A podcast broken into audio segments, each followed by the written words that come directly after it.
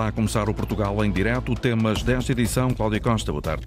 Boa tarde. 108 municípios vão receber a bandeira verde para políticas amigas da família. Estas autarquias ajudam pessoas em situação de fragilidade social com apoios que vão da habitação à saúde.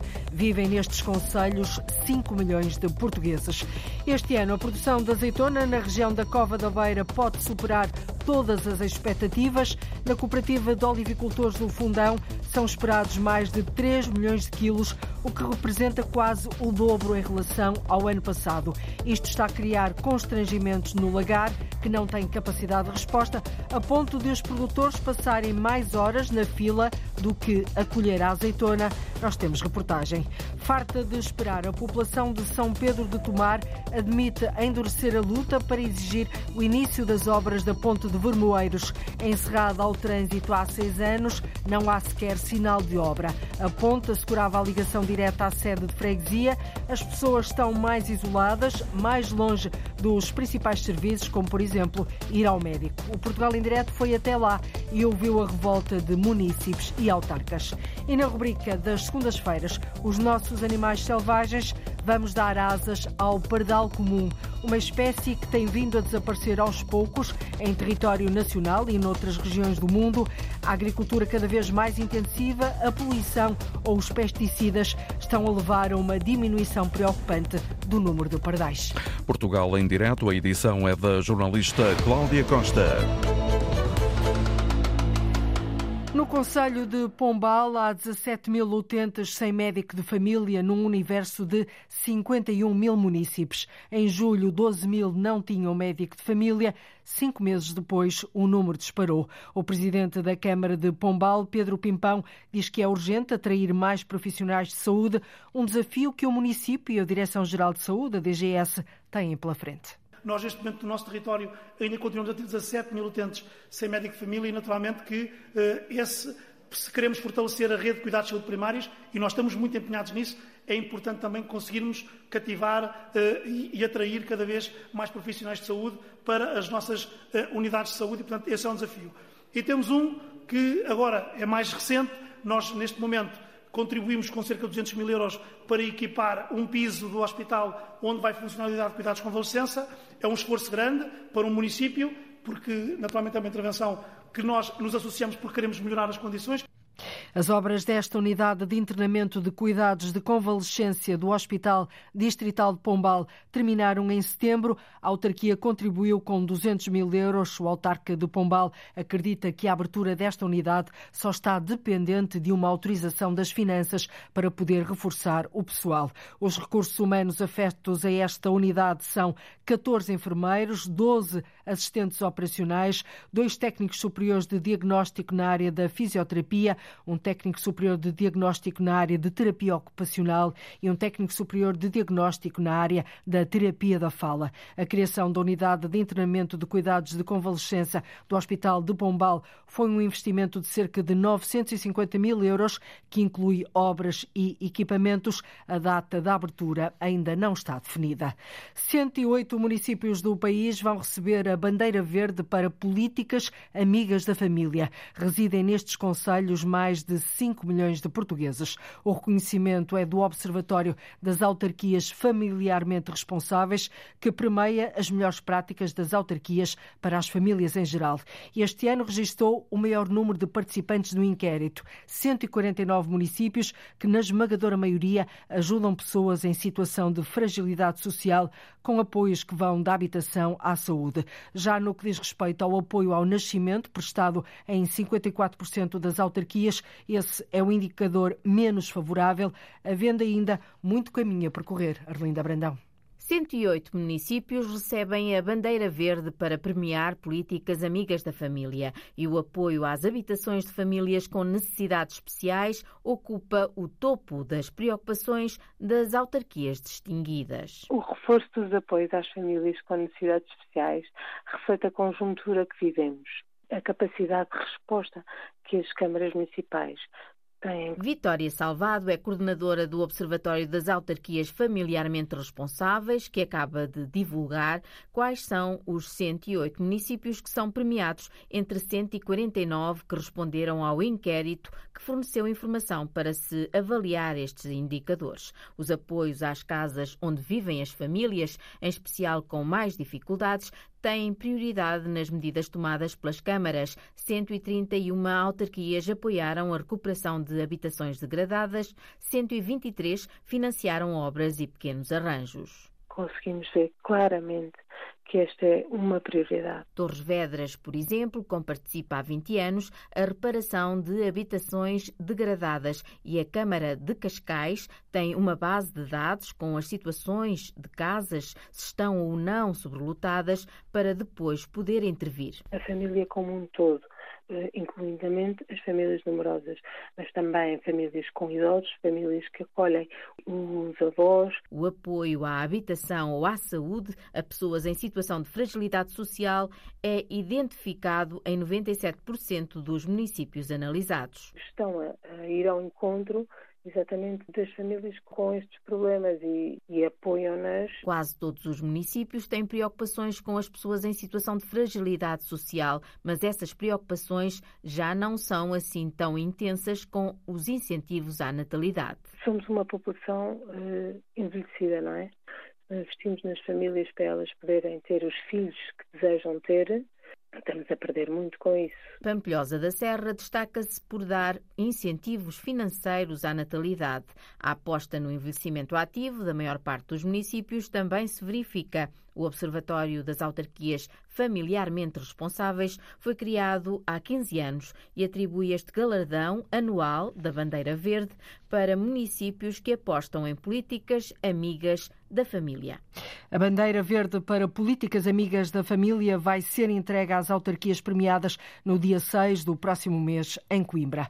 Está concluído o semitúnel na única estrada de acesso à Ribeira Quente, na ilha de São Miguel, nos Açores. Esta freguesia do Conselho da Povoação tem sofrido nos últimos anos derrocadas em alturas de maior precipitação. A última aconteceu no verão e deixou as populações isoladas. Para o presidente da Junta de Freguesia, esta obra vem trazer mais segurança, mas já se pensa num prolongamento, ou seja, na construção de um túnel completo. Ana Leal Pereira estender o novo semitúnel e construir um túnel completo até à entrada da freguesia da Ribeira Quente, à semelhança do que existe na Ilha da Madeira, são opções em cima da mesa propostas ao Governo Regional pelo Presidente da Junta de Freguesia. Foi precisamente o que nós transmitimos, porque não? É, é uma opção bastante válida e dando continuidade ao atual semitúnel, era mesmo o mais adequado fazer-se um túnel, furação mesmo, quase até a entrada eh, da freguesia, como se fez na Madeira em dezenas de sítios diferentes.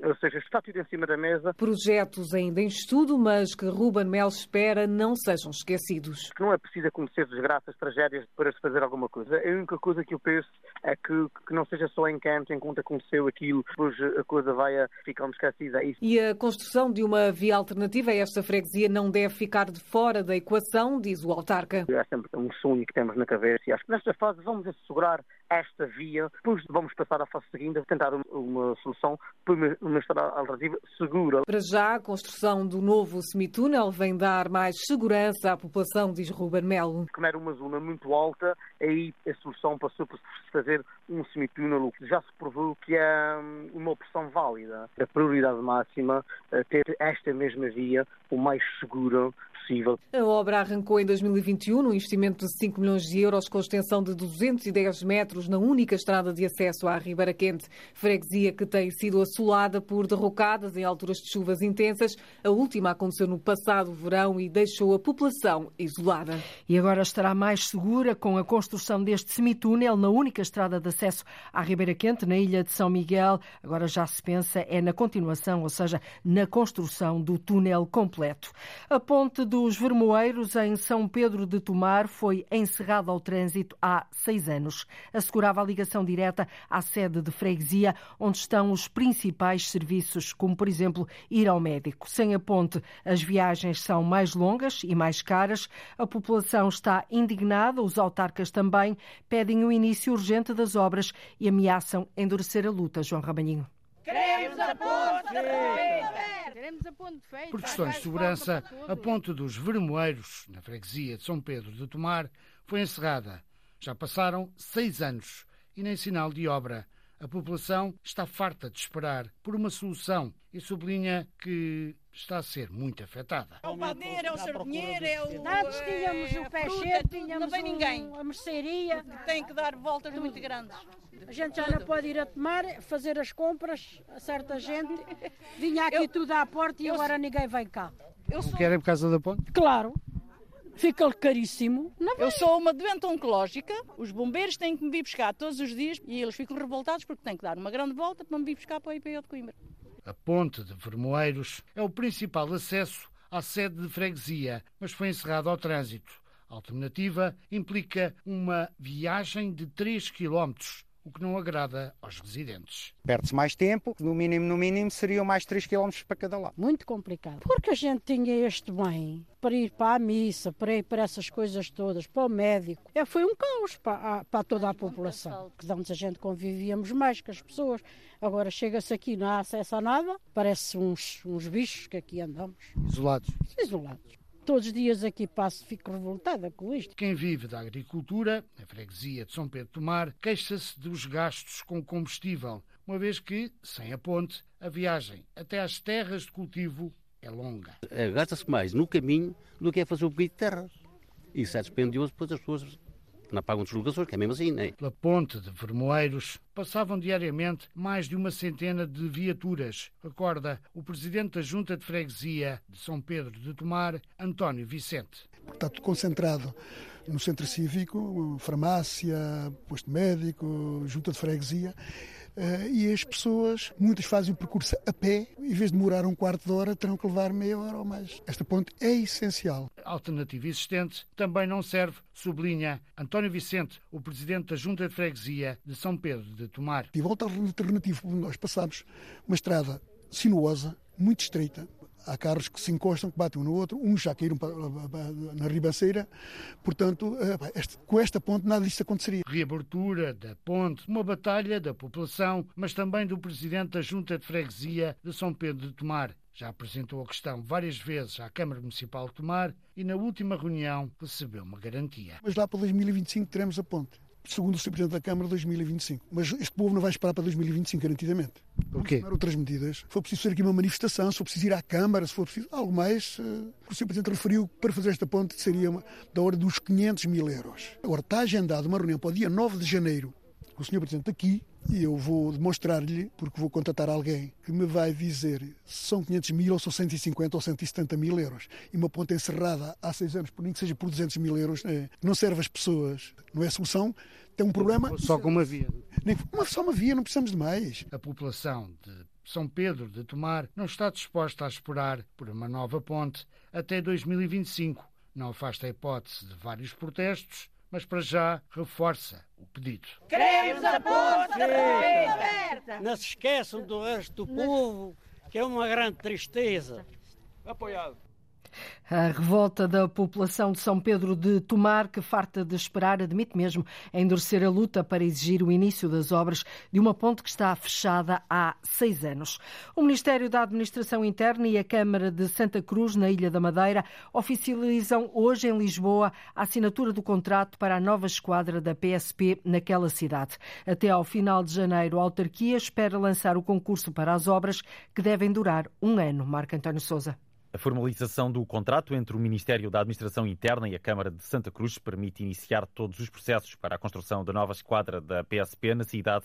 Filipe Souza, o autarca, dá conta dos próximos passos. Confesso que já adiantámos muita coisa e ver se ainda este ano, eu penso que será difícil, eh, vamos lá ver, também está em, final do ano, mas eh, o mais tardar em janeiro deste do, do, próximo ano, lançar a empreitada o concurso público com vista à, à beneficiação de, das antigas casas dos magistrados eh, que vão ser adaptadas à, à esquadra da PSP Santa Cruz, que a atual utilização das instalações não dignifica de forma alguma o nobre serviço que esta que esta Força de Segurança desempenha aqui no, no Conselho de Santa Cruz. Quanto à conclusão das obras na antiga Casa dos Magistrados, situada perto da sede dos Bombeiros Voluntários de Santa Cruz, Filipe Sousa prevê que tudo esteja terminado até ao final do próximo ano. Penso dentro de um, de um, de um ano, talvez nem, nem claro que isto, isto tudo vai depender também da, da dinâmica das, das empreitadas, Portanto, e eh, bem sei que uh,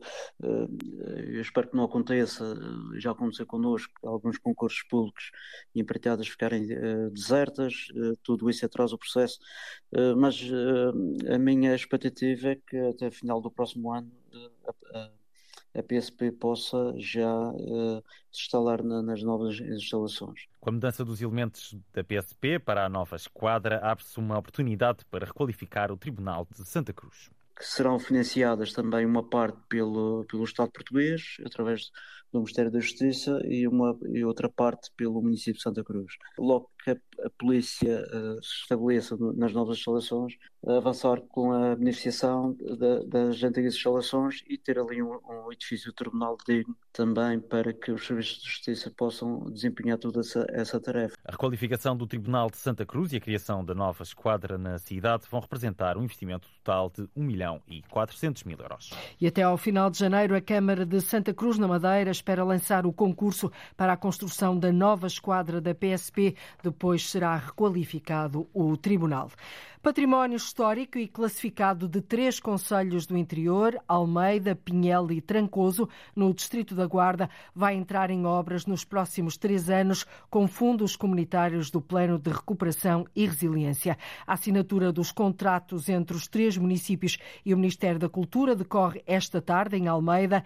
Trancoso vai fazer uma intervenção nas muralhas e no castelo. O presidente da Câmara, Amilcar Salvador, diz que os trabalhos vão permitir aumentar a segurança para quem visita este monumento nacional. Este centro histórico, o centro histórico de está rodeado por essas muralhas medievais e, depois um imponente castelo. E é extremamente importante porque são de facto milhares eh, de, visitantes que nós temos ao longo do ano. Esta intervenção tem um valor de 890 mil euros no âmbito do PRR, eh, mas é, é sobretudo uma consolidação estrutural da muralha e também, muito concretamente, eh, nas portas do Carvalho, porque de facto apresentam ali uma pequena fissura, algumas fendas, enfim, alguma instabilidade estrutural, digamos assim, mas é de facto muito importante, sobretudo para garantir as condições de segurança a todos quantos visitam de facto o nosso castelo e as nossas muralhas.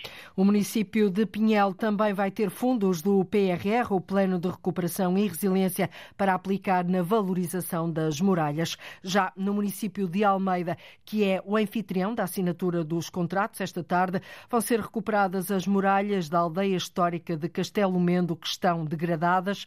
O presidente da Câmara de Almeida, António Machado, ouvido pela jornalista Arlinda Brandão, diz que os apoios chegam na altura certa. É uma oportunidade única que apareceu no momento em que os temporais também provocaram danos na, na fortaleza, neste caso em Castelo Mendo. Caiu uma, um pano de muralha que, que estamos a fazer o processo de, de projeto e depois de, de, reparação. Esta oportunidade vem dar a, a possibilidade de intervir em vários locais da, da muralha que necessitam essa, essa mesma intervenção. E qual é o montante desse apoio? O montante é de 1 milhão e 700 mil euros, eh, que tem este apoio PRR, fundo, fundo perdido, vai ser dividido em três anos, 2024, 2025 e 2026 os autarcas consideram importante esta alavanca para valorizar o património e dar assim também um empurrão ao turismo, é o que diz igualmente o presidente da Câmara de Almeida, António Machado. Tem uma importância muito grande. O município de Almeida e também os outros municípios aqui envolvidos, eh, Pinhel, Trancoso, são essas valências que podem transformar também o nosso turismo, aliadas ao património natural, por isso, é uma importância enorme. A assinatura dos contratos entre os três municípios e o Ministério da Cultura acontece esta tarde em Almeida. Este ano, a produção de azeitona na região da Cova da Beira pode superar todas as expectativas. Na cooperativa de olivicultores do Fundão são esperados mais de 3 milhões de quilos, o que representa quase o dobro em relação ao ano passado. Isto está a criar constrangimentos no lagar, que já esgotou de resto a capacidade de resposta rápida, a ponto de se formarem filas com várias horas de espera, Paulo Brás, para quem quer entregar a azeitona. Ó, Sr. João, há quanto tempo está aqui à espera de descarregar? Desde as 3 da manhã, de descarregar agora. Estou aqui desde as 3 da manhã. Desde as 6 da manhã. Tem sido assim desde o início da campanha da azeitona deste ano, onde as filas de carros, carrinhas, tratores carregados vão se espalhando pelas imediações do lagar à espera do momento para descarregar. Há relatos que dão conta que o tempo de espera já chegou às 14 horas. Situação que não é alheia ao facto de este ano haver mais azeitona do que no ano passado. No entanto, os sócios da Cooperativa de Olivicultores do Fundão atribuem os atrasos à falta de capacidade da estrutura que já está obsoleta. Há quem passe mais horas na fila do que a colher a azeitona. Se tivesse mais um moinho ou dois, acho que isto é mais ou menos 20, 15, 20 minutos por cada carro. É muito tempo. Montar mais uma linha, pelo menos. Mais uma linha, exatamente, mais uma linha. Isto assim transtorna-nos um bocado a vida. É, aqui a gente passa mais tempo aqui a pôr azeitona do que a colher. A parte técnica não tem acompanhado o ritmo de, de portanto, da, da entrada de sócios. Isso, isso, complica um bocado a vida às pessoas. Claro. Eu penso que a falta de capacidade, sei lá, e toda a gente colhe ao mesmo tempo e então acontece que vem, vem esta, vem esta, esta escassez de rapidez. De... Da rapidez, é. é Mas também há muita azeitona este ano. Também há uma produçãozinha bem boa. A direção da cooperativa promete melhorias para o próximo ano, garantia dada pelo presidente António Amaral. Nós já temos preparado para o ano, temos uma nova linha com mais uma balança e que vai facilitar muito. Não quer dizer que não vai haver novamente filas, mas já com menor claro. horas de espera. Claro, porque é preciso, necessário, é obrigatório, quase urgente, uma nova linha aqui, não é? É uma, uma nova linha e já adquirimos, só que tem um bocado a ver a nível uh, com o PT, porque o PT, o PT não tem capacidade uh, para a nova linha e então estamos à espera que seja instalado, onde depois vai já vai produzir energia para isso. Quanto à azeitona, este ano prevê-se quase uma duplicação da quantidade recolhida em relação ao ano passado. Com apenas um mês de campanha, já entraram nesta cooperativa quase 2 milhões de quilos, este chegar aos 3 milhões contra todas as expectativas.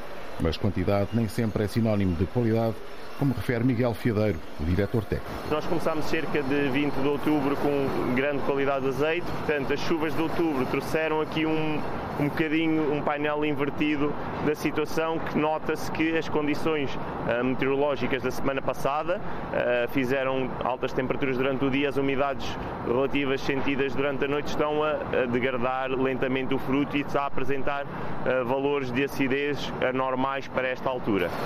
Portanto, quer dizer que pode haver aqui uma ligeira quebra? Exatamente, a qualidade está aqui a quebrar um pouco, mas no fundo a quantidade está a superar aquilo que nós expectávamos. Ainda assim, não é expectável uma redução no preço do azeite. Vai reduzir o preço porque os custos estão, a mão de obra na, na colheita da, do olival está, está cara. A cooperativa de olivicultores do Fundão trabalha com produtores de toda a região da Cova da Beira, que representa cerca de 2.700 associados. E o resultado é este: produção de azeitona em alta superou mesmo todas as expectativas. Os produtores chegam a passar mais horas na fila do que a colher azeitona.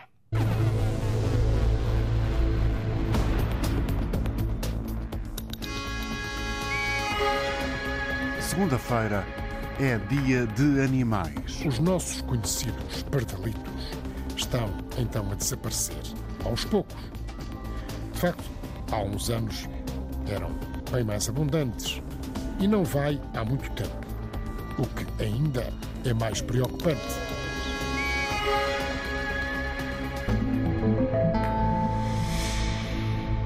Na semana em que começa a COP28, a Cimeira do Clima, nós olhamos para a situação de seca no Algarve. O sul do país está a ser afetado por mudanças no padrão climático, com temperaturas mais elevadas e menos chuva. A consequência é óbvia: há menos água disponível para abastecer a população e, se este inverno não for chuvoso, são esperados sérios problemas para o próximo verão. O jornalista Mário Antunes conversou com o investigador da Universidade do Algarve, Nuno Loureiro. O Algarve é um bom exemplo de, de alterações climáticas que já são realidade. Não são o futuro, são a realidade. A nossa escassez de precipitação um, e o nosso aumento de temperatura fazem-se notar, são efeito de alterações climáticas, hoje já ninguém põe isso em dúvida, nem mesmo os muito céticos, e, e, são fenómenos de natureza regional, que apanham toda esta zona do Mediterrâneo e que, por isso, são um novo padrão de clima. Não vamos voltar a ter de uma forma consolidada anos bastante chuvosos que tornem o Algarve bem dotado de recursos hídricos, quer à superfície, quer subterrâneos. Os superfícies são facilmente verificáveis, basta olhar para o nível das albufeiras principais da região para perceber que estão em mínimos. Não sabemos exatamente para quantos meses uh, teremos água se não chover. A situação é dramática. Ouvimos o discurso de, de, de consumidores, de políticos a dizer uh, que uh, ou temos que ir buscar água ao outro lado ou temos que reduzir consumos. O caminho principal hoje e a curto prazo é reduzir consumos. A que nível? A, nível, a um nível muito, quase que se poderia dizer, a um nível doloroso. Se reduzirmos a ordem, da ordem dos 20% dos nossos consumos, é difícil, não, não é nada fácil, uh, é doloroso, mas é o caminho. E isso mas todos os setores? Todos. O, até nós em casa? O, até nós em casa. É assim, o, Há dois, há dois mitos que é preciso acabar rapidamente. O primeiro é o mito dos recursos inesgotáveis. Nós habituámos-nos a viver num mito que a água era um recurso inesgotável. Faltava água, fazíamos mais uma barragem, fazíamos mais um furo, fazíamos mais isto, fazíamos mais aquilo. Nunca pensámos que tínhamos de viver com a água que tínhamos. Não. Sempre pensámos que poderíamos ir buscar mais água a um sítio qualquer. Isso acabou. Hoje uh, é preciso assumir essa realidade. O recurso água não é inesgotável, muito pelo contrário, é um, é, vai ser o fator da, da próxima crise. Mas nós ouvimos ainda há dias, nas últimas semanas, tantos aplausos à ideia de que é preciso construir mais uma barragem no Algarve Fopana. Pois uh, haverá uns que aplaudem, haverá outros que torcem o nariz. O Nuno Loureiro. E o Nuno Loureiro torce o nariz e o Nuno Loureiro acha que os que aplaudem pois aplaudem porque estão profundamente preocupados e uma ideia, uh, enfim, que dê uma luz ao fundo do túnel uh, é melhor do que nada, não é? Agora é um túnel que não tem que não tem saída e que não tem solução.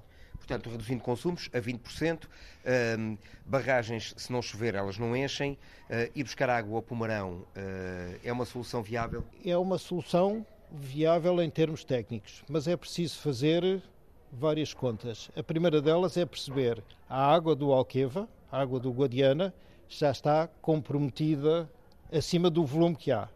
Por outro lado, nós temos sobre, a, sobre a, o Guadiana e o Alqueva uma situação muito complicada, que é uma situação entre os portugueses e os espanhóis.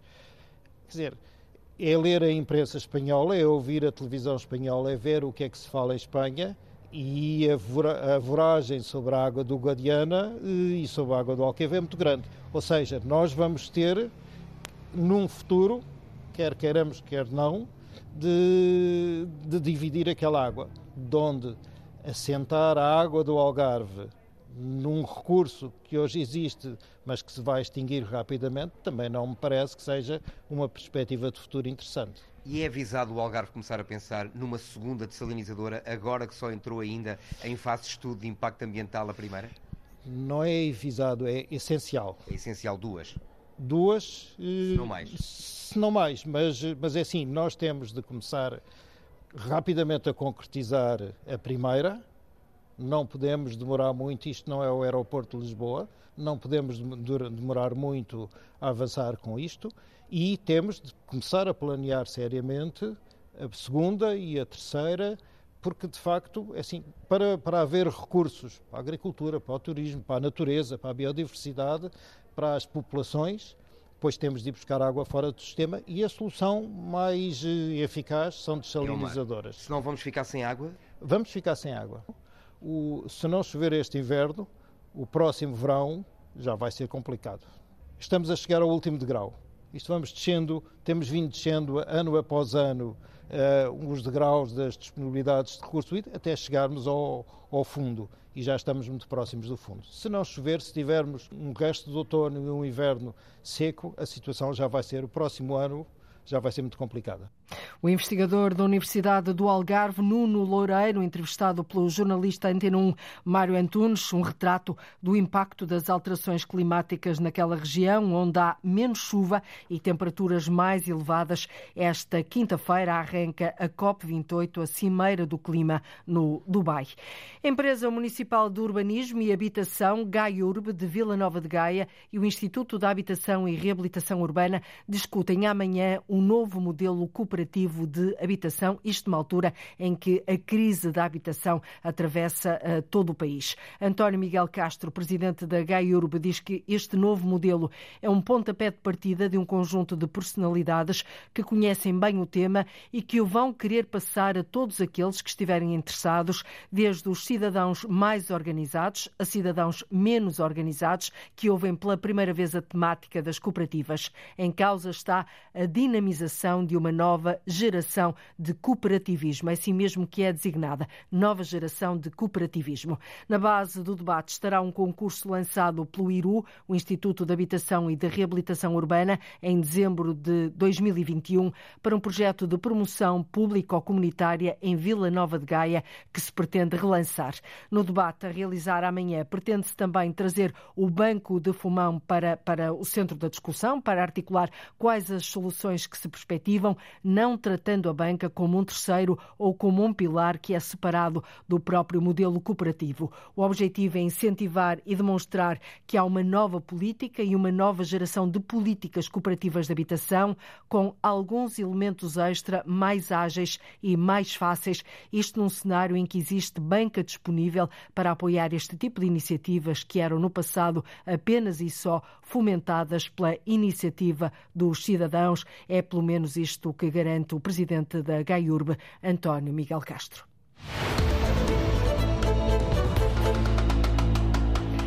É um estudo pioneiro a nível mundial que está a ser desenvolvido pela Universidade da Madeira em 30 escolas da região autónoma. Pretende avaliar de que forma o uso dos tablets afeta os alunos aos mais variados níveis. A investigação teve início este ano letivo e vai durar três anos. Patrícia Casaca.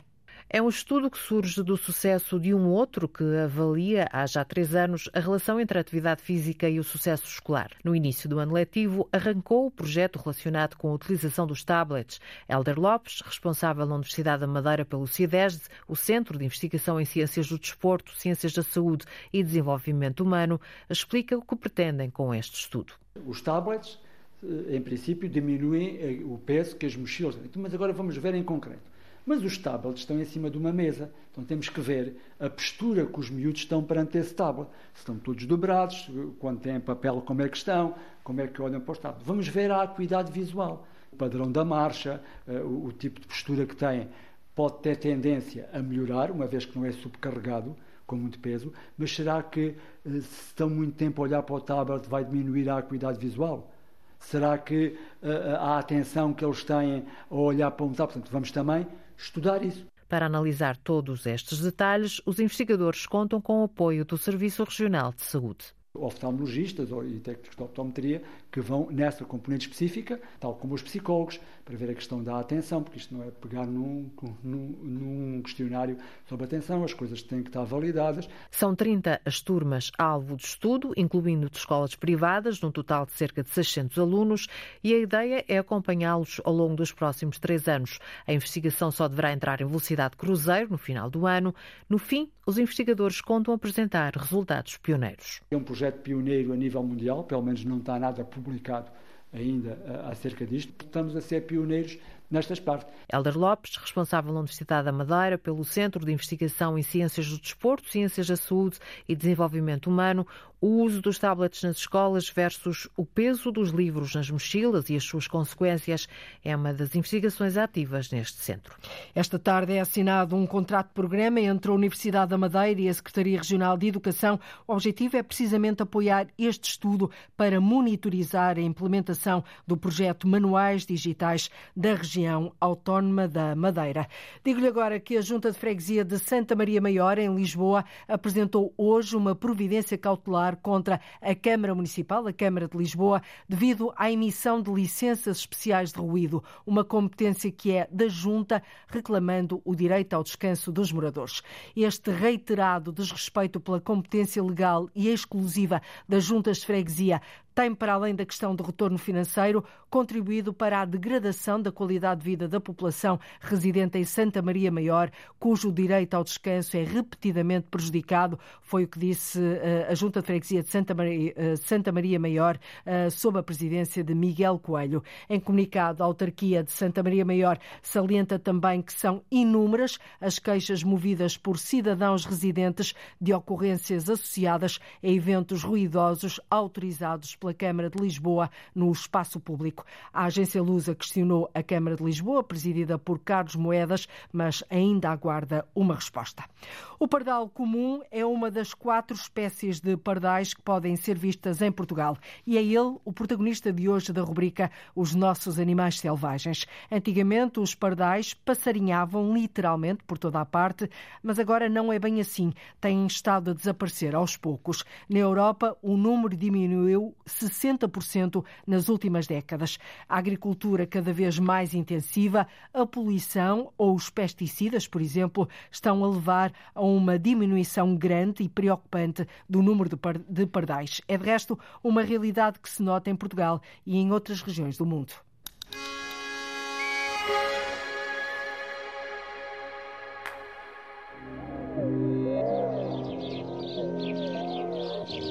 Pode não ser a ave mais conhecida do mundo, mas é certamente uma das mais vulgares. O pardal comum, que bem conhecemos, e com o chilrear que nos é tão familiar, que às vezes em ruas e praças e jardins até ignoramos ou nem prestamos grande atenção. É uma das quatro espécies de pardais que ocorrem em Portugal. Esta ave a par de outras espécies, como o pardal espanhol ou o pardal montês, pode ser vista em muitíssimas parcelas do nosso território, mas começa aos poucos a diminuir em número e de forma preocupante. Na Europa, o seu número decresceu 60% nas últimas décadas. A ave vulgar começa, infelizmente, a não ser assim tão vulgar quanto isso. Temos andado em algumas zonas urbanas no centro e norte do país a avistar pardais, ainda com relativa facilidade, depende dos sítios. São aves, já se sabe, acinzentadas na barriga e acastanhadas no dorso. O bico é forte, assim como a cabeça. É de facto uma das aves que nos é mais familiar. Se observada no chão, não caminha, dá os característicos saltinhos de pardal. Gostam imenso de fazer ninho nos telhados das habitações. Ora, os nossos conhecidos pardalitos estão então a desaparecer aos poucos. De facto, há uns anos eram bem mais abundantes e não vai há muito tempo, o que ainda é mais preocupante. Há meios rurais cada vez mais degradados e uma agricultura cada vez mais intensiva. Há depois a poluição, os pesticidas, ainda muito usados na agricultura, e o desaparecimento de muitas zonas verdes. A construção e o alargamento das selvas urbanas estão a roubar território a muitas espécies de aves. Muitas espécies de aves exóticas que conquistam ferozmente habitats novos, expulsam os pardais.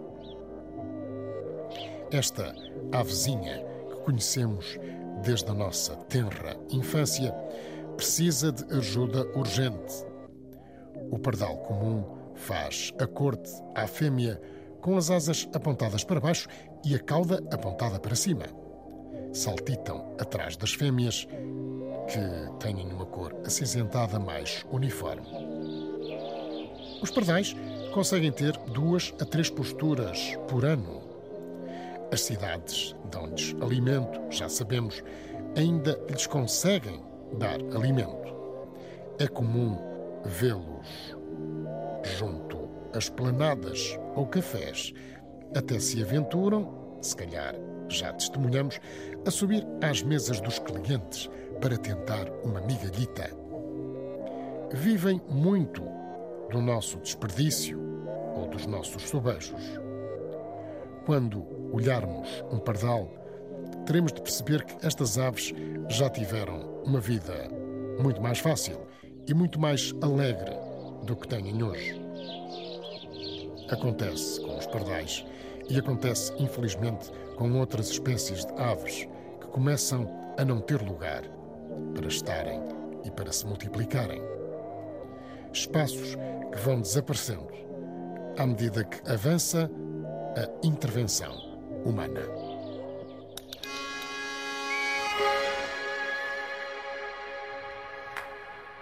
Os Nossos Animais Selvagens é uma rubrica de Luís Henrique Pereira com sonoplastia e pós-produção áudio de Edgar Barbosa, Rui Fonseca, Rui Coelho e Cláudio Calado, uma rubrica que de resto pode ouvir a qualquer hora na RTP Play. O território é o nosso palco e a nossa marca. Amanhã voltamos a ligar o norte e o sul, o litoral, o interior, o continente e as ilhas. É assim todos os dias na rádio, à uma e um quarto da tarde, na internet, sempre que quiser. Voltamos então amanhã. Até lá, fique bem.